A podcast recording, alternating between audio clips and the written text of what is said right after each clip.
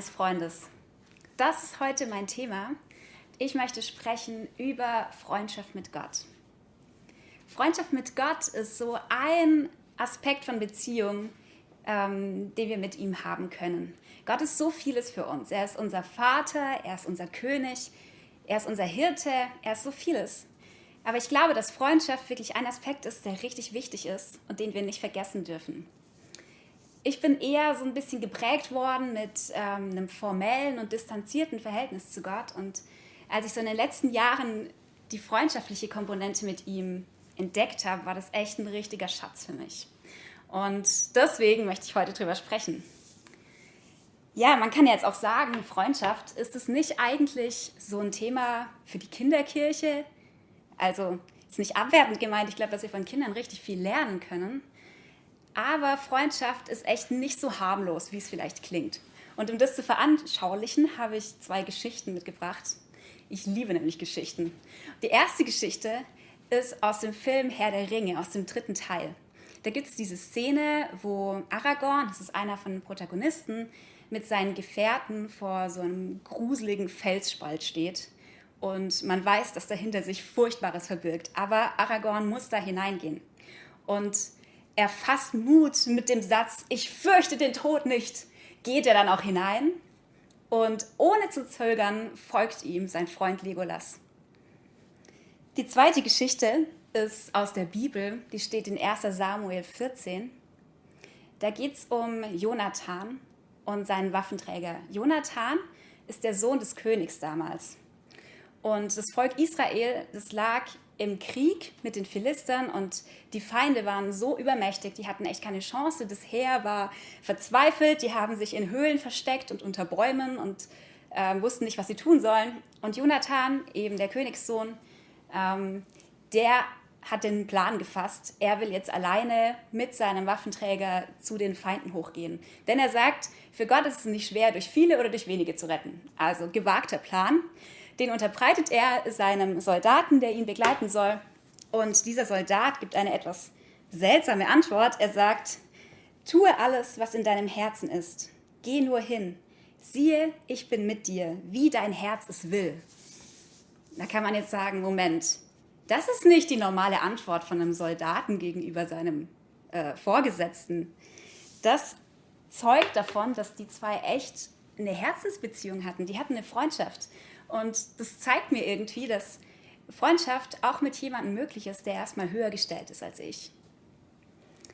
So viel zur Einleitung. Ähm, was jetzt kommt, ist erstmal, ich möchte darüber sprechen, was verstehe ich eigentlich hier gerade unter Freundschaft, von was für einer Art von Freundschaft spreche ich. Dann soll es darum gehen, warum können oder sollen wir eigentlich überhaupt eine Freundschaft mit Gott haben? Da werde ich drei gute Gründe liefern. Und zum Schluss gibt es noch ein paar praktische Tipps, wie das jetzt, äh, wie das jetzt aussehen kann. Ja, also unter Freundschaft verstehe ich erstmal nicht eine Bekanntschaft. Man hat ja auch viele so Bekanntschaften immer, die man sympathisch und nett findet. Und ich verstehe darunter auch nicht unbedingt so eine phasenbedingte Freundschaft. So die meisten Freundschaften, die brechen mal irgendwann ab, wenn jemand umzieht oder einen Arbeitsplatz wechselt und dann verliert man irgendwie den Kontakt und ja, war irgendwie schön für die Zeit, aber es überdauert nicht. Wovon ich spreche, ist echt so eine Freundschaft, die Jahre überdauert, im besten Fall lebenslang und ähm, ja, nach der Art von Jonathan und David. Das ist auch ein, ein, Vorbild in der Bibel, die Beziehung von den beiden. Wie der Jonathan, der scheint echt ein guter Freund gewesen zu sein. Und er hat mit David eine Beziehung, die echt von ähm, tiefem Vertrauen und tiefer Hingabe und absoluter Loyalität und Zusammenhalt geprägt ist. Das ist auch ähm, nachzulesen im Buch 1 Samuel in der Bibel. Und diese Freundschaft ist so, dieser Zusammenhalt ist so stark in dieser Freundschaft, dass Jonathan sogar sein Leben riskiert, um David zu retten. Und darin ist er auch ein interessantes Vorbild auf Jesus. Dazu komme ich aber später noch mehr. Ja, Freundschaft ist zu jedem Zeitpunkt freiwillig. Das ist auch was Interessantes daran. Ähm, zu jedem Zeitpunkt basiert Freundschaft auf einer freiwilligen Entscheidung. Und Freundschaft hat auch keinen Rahmen oder irgendwie eine Institution wie zum Beispiel die Ehe, was ja auch was Gutes ist, aber eben was anderes.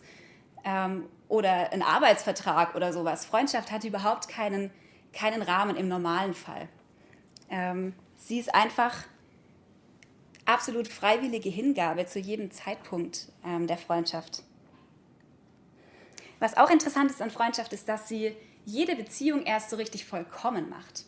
Also, ähm, das kann man auch mal durchdenken. So zum Beispiel, äh, ich habe eine ziemlich gute Beziehung zu meiner Oma. Ich habe sie richtig gern, einfach weil sie meine Oma ist. Aber manchmal habe ich so ähm, Gespräche mit ihr, längere Telefonate und wir verstehen uns einfach gut und sind voll auf einer Wellenlänge und dann ist es einfach richtig schön, so sie als Oma zu haben. Und das ist jetzt ein komisches Beispiel, weil Gott präsentiert sich uns nirgendwo als unsere Oma, aber ähm, das gilt einfach in jeder Beziehung, ob das jetzt eine romantische Beziehung ist oder eine familiäre oder eine geschäftliche. Wenn die freundschaftliche Komponente hinzukommt, wird die Beziehung erst richtig schön eigentlich. Denn die freundschaftliche Komponente entfernt die Beziehung von Funktionalität und von Eigennützigkeit, weil die Motivation von Freundschaft ist, dass der andere mir echt wichtig ist. So. Also, um das zusammenzufassen, ich verstehe unter Freundschaft eine Jahre überdauernde, im besten Fall lebenslange Freundschaft, die von tiefer, tiefem Vertrauen und gegenseitiger Hingabe geprägt ist, von starkem Zusammenhalt und Loyalität. Genau, und das wird jetzt gleich noch wichtig sein, da werde ich noch näher drauf eingehen. Zu den Gründen, warum sollen oder können wir überhaupt eine Freundschaft mit Gott haben?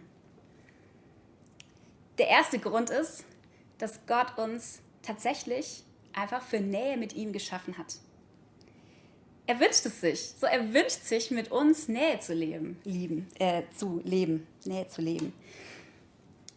Vor einiger Zeit hat mir meine Freundin die Frage gestellt und ich habe es mir dann auch selber gestellt, so wenn Gott so groß ist und es eigentlich hauptsächlich um sein Reich geht, bin ich ihm dann überhaupt wichtig? Und das ist ja irgendwie eine berechtigte Frage, weil Gott ist ja wirklich groß und ich bin nicht der einzige Mensch auf der Welt und ähm, ich gehe da vielleicht auch irgendwo unter, weil er ist ja viel größer. Aber die Wahrheit ist, dass Gott in der Bibel von Anfang an unsere Nähe sucht und es zieht sich quer durch. Und schon im Schöpfungsbericht in 1. Mose 2, Vers 7 steht, dass Gott dem Menschen den Atem eingehaucht hat und ihn so zu einer lebendigen Seele hat werden lassen. Das ist interessant, denn die erste Interaktion zwischen Gott und Menschen war die totale Nähe. Das war eigentlich wie ein Kuss. Und ich bin mir sicher, dass wenn Gott äh, ein bisschen mehr Distanz gehabt, gewollt, ein bisschen mehr Distanz gewollt hätte zwischen den Menschen und ihm, dann wäre ihm super viele andere Wege eingefallen, den Menschen zu erschaffen. So, er hat uns wirklich für Nähe mit ihm geschaffen und das kommt von Anfang an raus. Es ist unsere Bestimmung.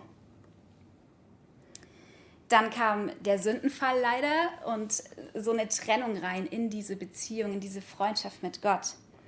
Und die Menschen mussten das Paradies leider verlassen, aber Gott hat sofort ähm, angefangen, das Verlorene wiederherzustellen. Und er hat sich Stück für Stück über Generation zu Generation so immer mehr offenbart. Am Anfang hat er ähm, Einzelpersonen erwählt, ähm, Noah zum Beispiel oder Abraham, durch die er sich offenbart hat und durch die er gewirkt hat und dann das ganze Volk Israel.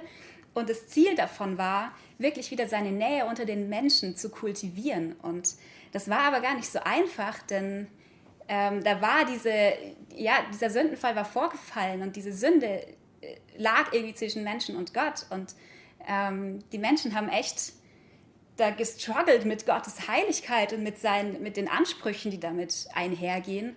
Und Gott wiederum hat darum gebankt, so werden sie wieder genug Vertrauen haben, um wieder in meine Arme zu rennen, so nachdem sie gefallen sind. Das war echt alles nicht so einfach.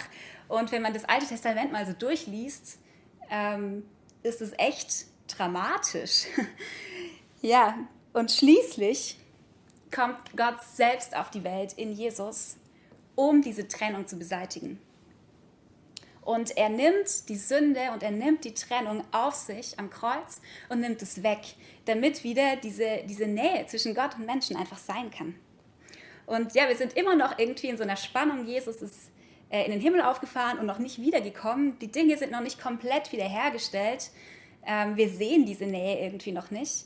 Aber am Ende gibt es die große Hochzeit und dann, ähm, dann werden wir echt so ungetrübte Nähe mit Gott genießen können.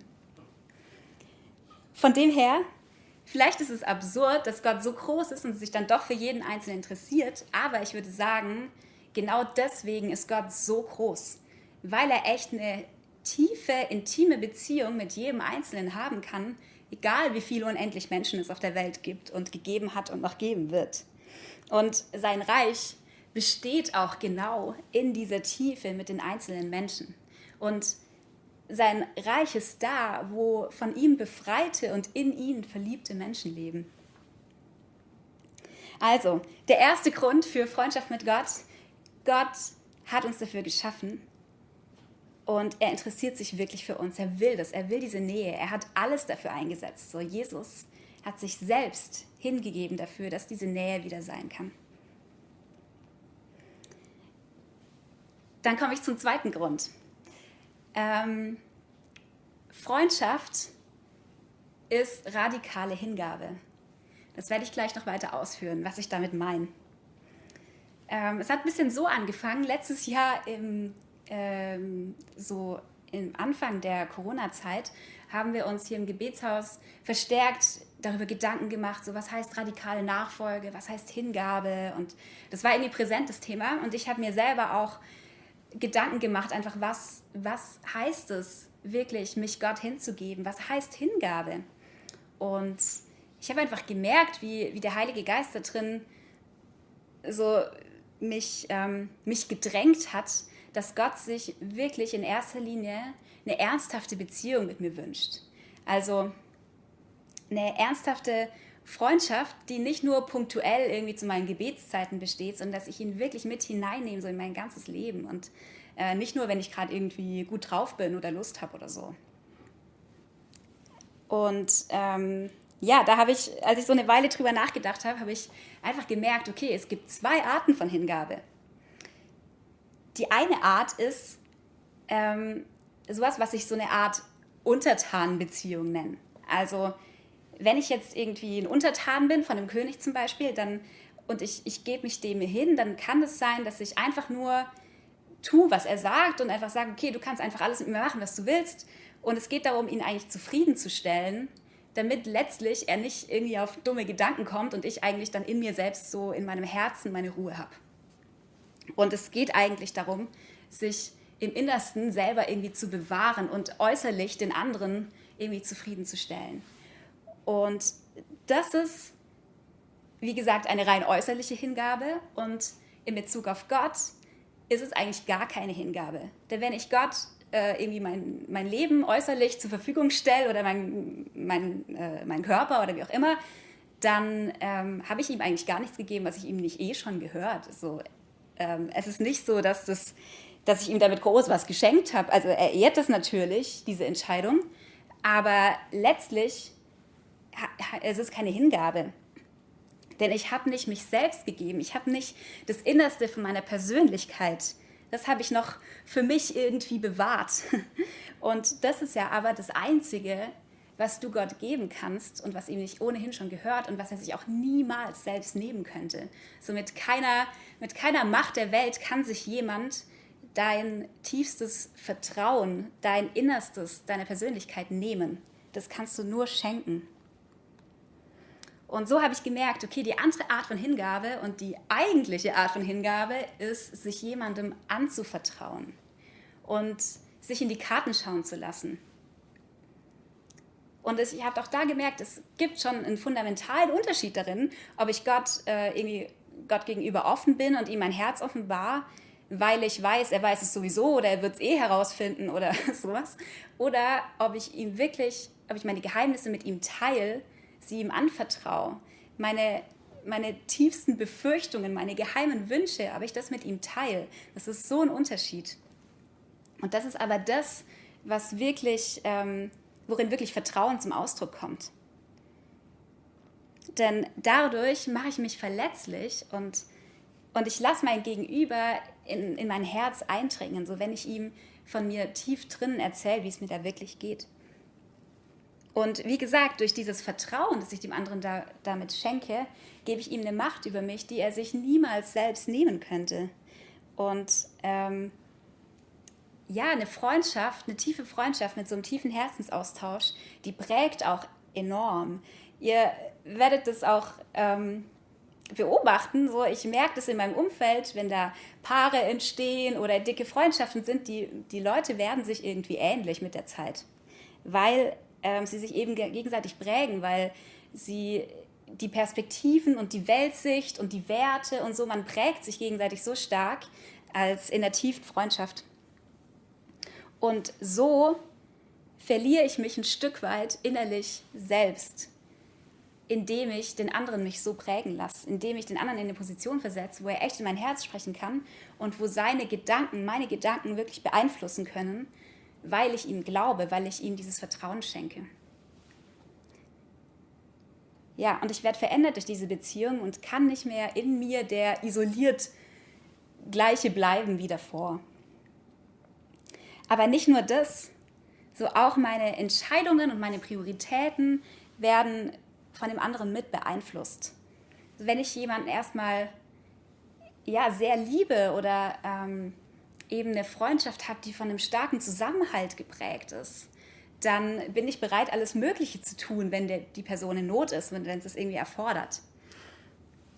Und da habe ich auch ein interessantes Beispiel gelesen. Vor kurzem habe ich die Biografie von dem Schriftsteller C.S. Lewis gelesen und ähm, da gab es eben die Begebenheit, dass er, er war ja als Soldat im Ersten Weltkrieg mit einem engen Freund von ihm. Die beiden waren dann noch ziemlich jung und sie haben sich gegenseitig das Versprechen gegeben, dass wenn einer im Krieg fällt und der andere zurückkehrt, dass der Zurückkehrende sich um die Familie des anderen kümmern wird. Und so war es dann auch.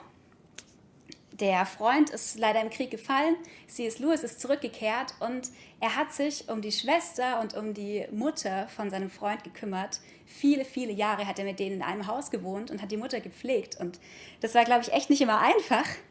Aber das war echte Loyalität dem Freund gegenüber und echte Hingabe aus der Freundschaft heraus. Also, um das zusammenzufassen, Echte Hingabe ist nicht Unterwerfung, sondern sie ist vertrauensvolle Freundschaft. Und genauso, genauso liebt auch Jesus uns. Genauso hat er sich selbst uns auch hingegeben. Er sagt in Johannes 15, Vers 13, Größere Liebe hat niemand als die, dass einer sein Leben lässt für seine Freunde.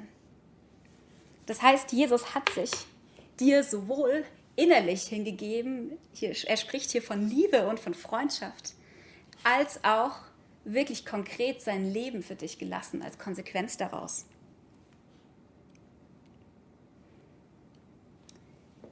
Mein dritter Grund für Freundschaft mit Gott ist ein, vielleicht ein bisschen pragmatischer, könnte man jetzt auch sagen, nämlich sie ist echt eine gute Investition. Ich würde sogar sagen, sie ist die beste Investition, die du in deinem Leben treffen kannst.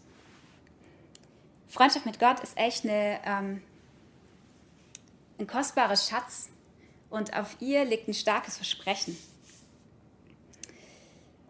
Mein Vorbild darin aus der Bibel, ähm, was für eine gute Investition Freundschaft mit Gott ist, ist Hiob.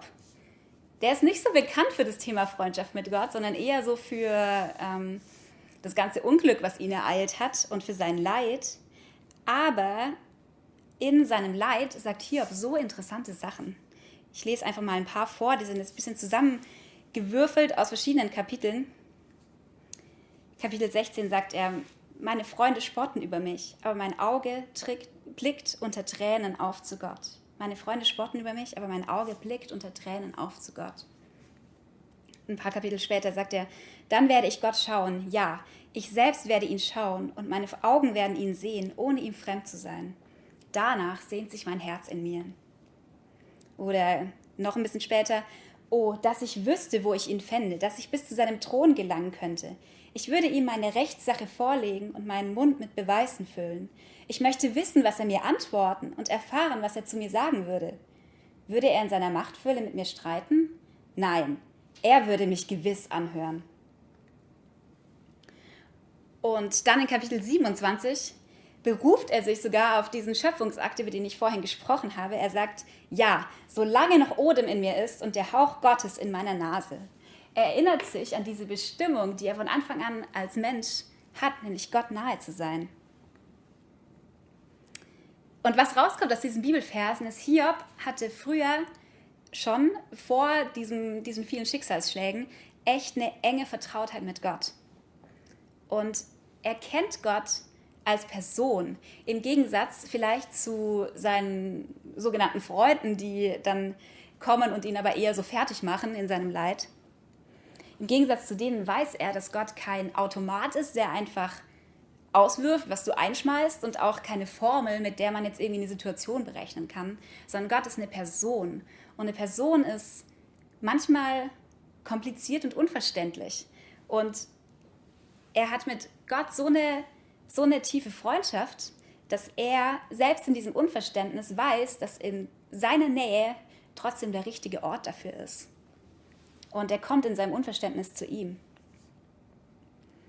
in Römer 8 steht ja auch diese krasse Verheißung, nichts kann uns jemals trennen von der Liebe Gottes. Das ist echt ein starkes Versprechen. Und wenn dir die Liebe Gottes wirklich was bedeutet, wenn dir die Freundschaft mit ihm wirklich was bedeutet, dann ist das wirklich ein krasser Anker für dein Leben. Dann ist das wirklich ein absolut starkes Versprechen für dich. Und ja, ich würde sagen, da ist wirklich auch voll die Sicherheit. So, das ist das eine, was sicher ist in unserem Leben. So vieles können wir nicht sagen. So vieles garantiert Gott uns auch irgendwie nicht aber er garantiert uns, dass nichts uns jemals von seiner Liebe trennen kann.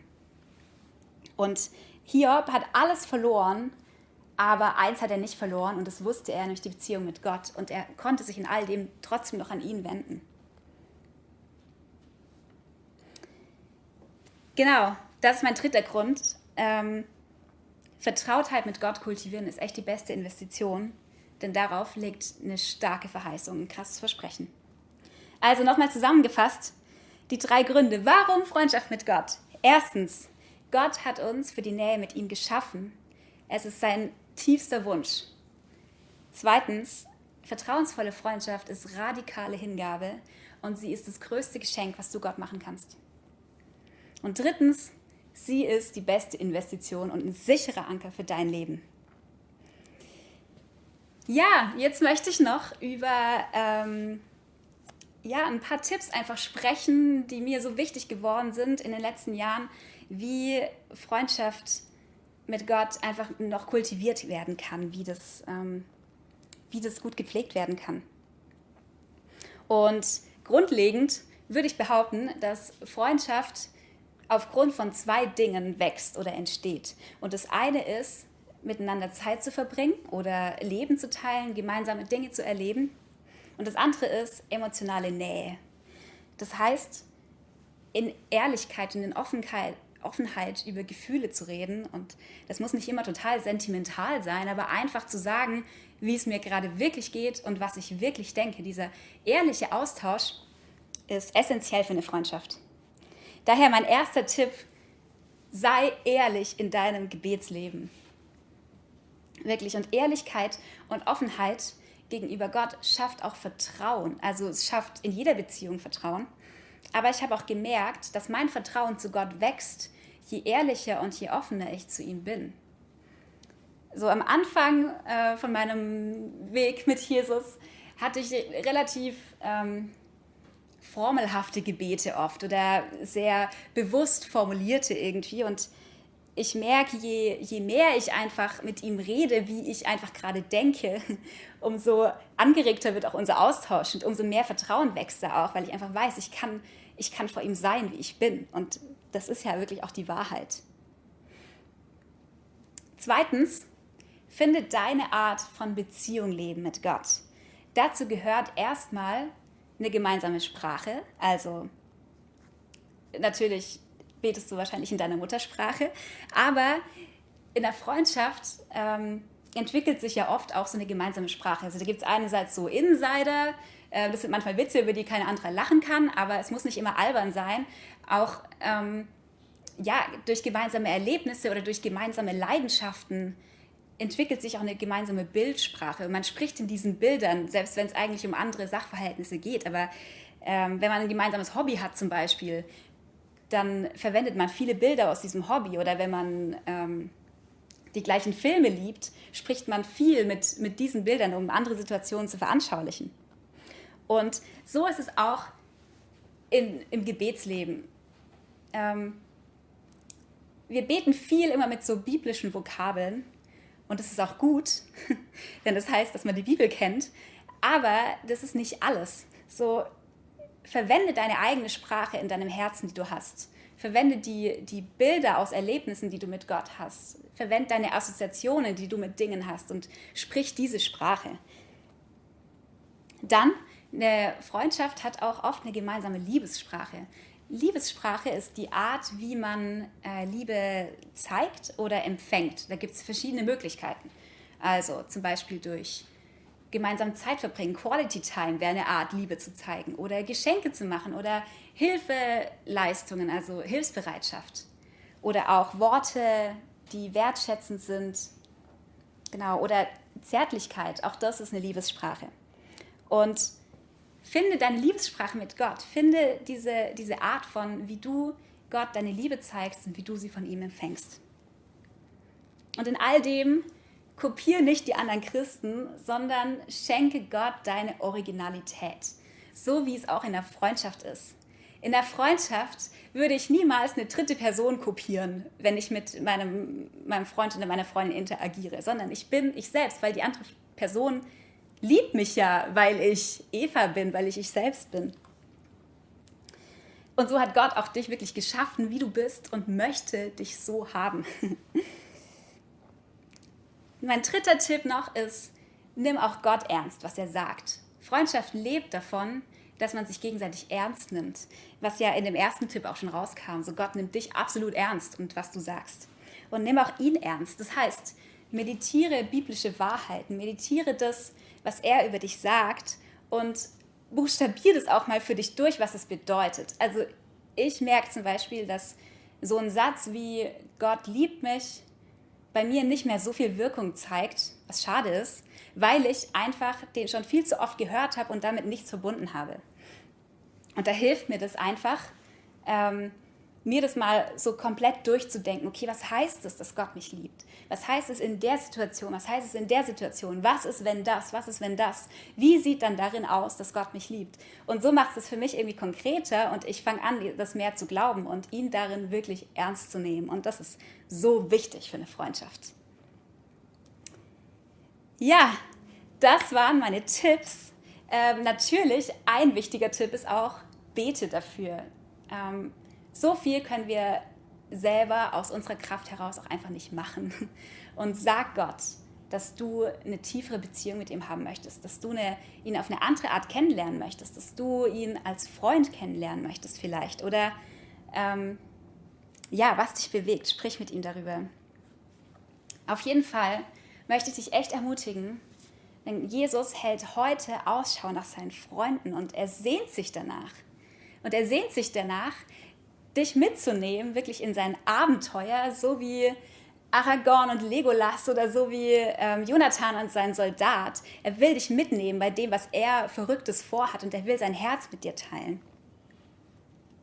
Und ähm, ja, so möchte ich am Ende einfach noch kurz beten dafür.